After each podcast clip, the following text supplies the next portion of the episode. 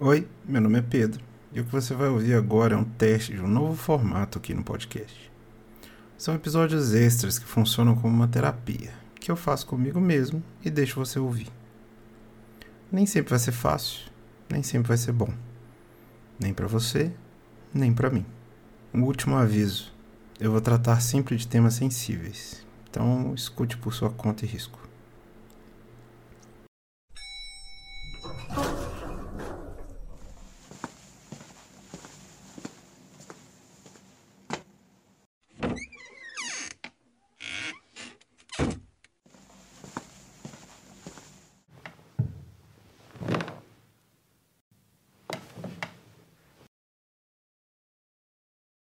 Se eu pudesse voltar no tempo e mudar as coisas, eu ia querer a coisa mais fútil do mundo. Eu ia querer ser bonito. Pois é. A primeira menina que eu não lembro o nome, Natália, Laís, Sara, Bárbara, a menina da agência, Ingrid. Eu queria ser bonito. Eu queria gostar de mim. Eu queria ser uma daquelas pessoas que as pessoas falam sobre. Que tem desejo, que me pegariam, que é uma pena não estar disponível, que tem crush, que eu sou bonito. Eu sei. Beleza é uma norma social intangível. Bonito para um é feio para outro. Padrão insustentável, feito para gerar dinheiro para várias indústrias. Eu sei. Eu sei de tudo isso. Eu posso não ser bonito, mas eu sou inteligente. Pra caralho. Eu sei. Colocando isso de lado, eu sei. Você sabe. Todo mundo sabe. Existe beleza. Tá tudo bem. Eu não tive a maior das vidas amorosas, mas eu sou um casado. Vivi amor de filme romântico. E as minhas desventuras amorosas renderiam um filme Água com Açúcar bonitinho. Não é exatamente sobre isso. No processo de descobrir quem eu sou, eu tenho cada vez mais certeza de quem eu não sou. Eu nunca vou ser um cara. As pessoas nunca vão olhar para mim e me ver de verdade. Tá. Duas ou três pessoas vão me ver. Mas eu vejo tão pouco de mim que eu, eu vou seriamente duvidar da sanidade dessas pessoas. É estatístico. Quando você não sabe quem você é, é difícil você saber seu lugar no mundo qual caixinha você tá. Enquanto você não sabe, ainda existem várias possibilidades. Mas uma vez que você sabe, principalmente quem você não é, aí acabou. Foi isso que eu entendi no último carnaval.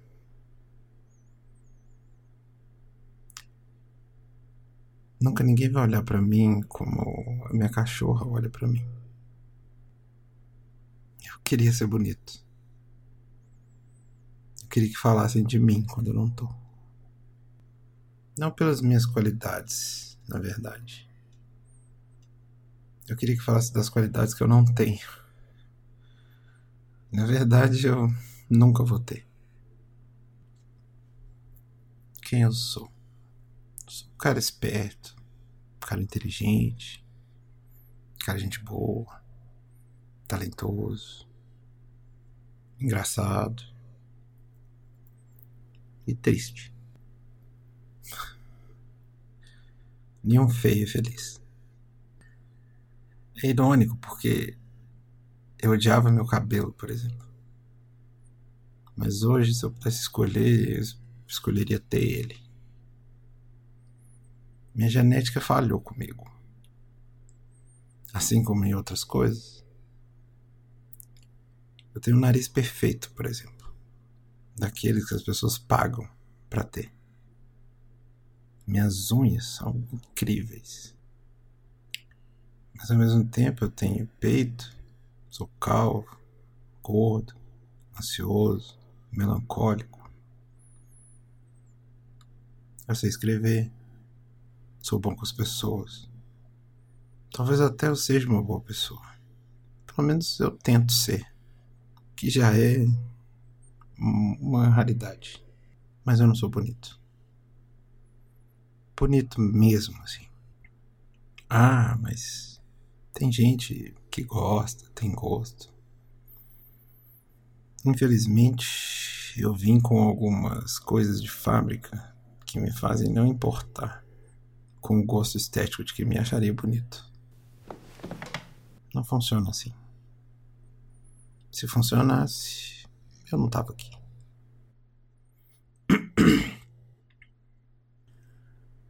Se serve de consolo para mim mesmo.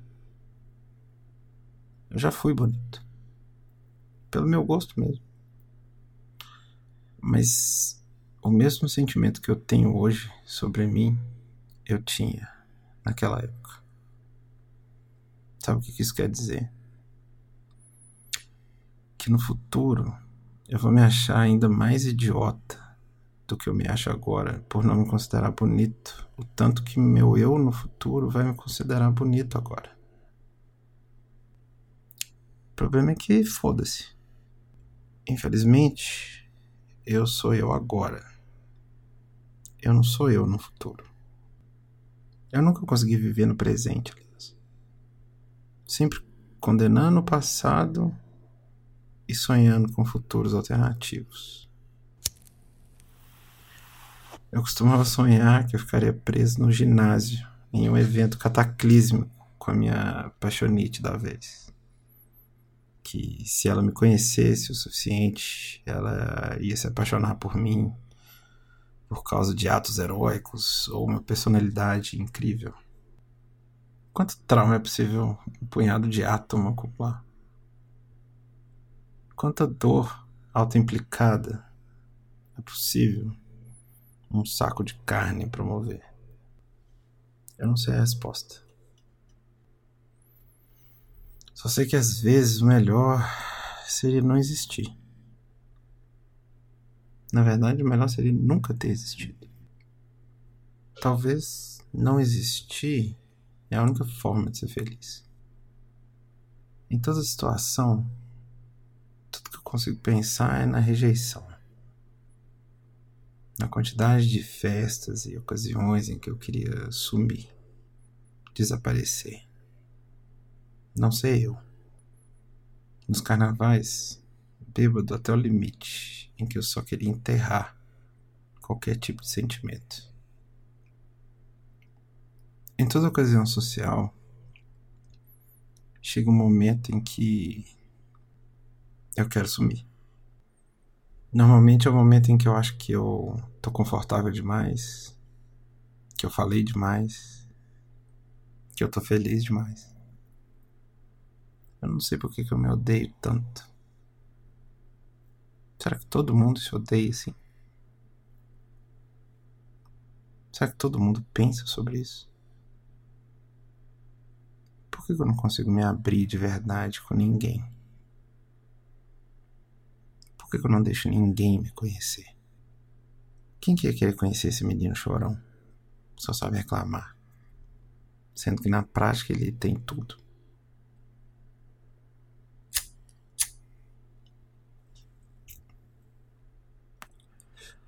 Verdade é que quanto mais eu tenho, mais vazio eu sinto. Hoje minha única constante, a única coisa que eu não duvido na vida é a tapioca. O jeito que ela olha para mim, o jeito que ela me protege, o jeito que ela sente, que ela se preocupa. Eu acho que ela foi até hoje o único ser vivo na minha existência que me fez sentir ser amado de verdade, que me viu de verdade. E ela continua do meu lado. mesmo sendo quem eu sou, quem eu fui, quem eu vou ser, sem julgamento, sem rejeição. Ela apenas me aceita.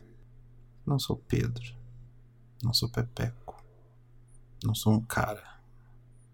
Não tenho isso, não tenho aquilo. Eu sou apenas o carinho, o afeto, o calor, a ordem, o alimento, a devoção.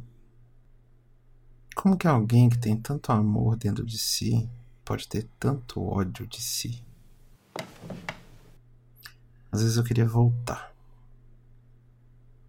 Voltar e dizer para aquele menino que queria sumir na festinha de Halloween do terceira série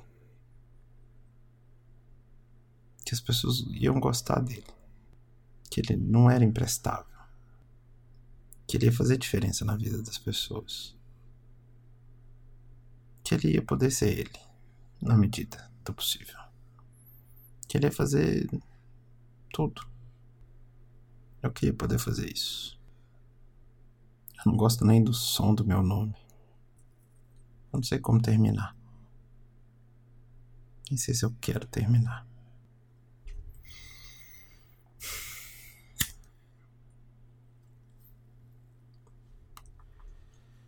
Sendo assim, fica assim.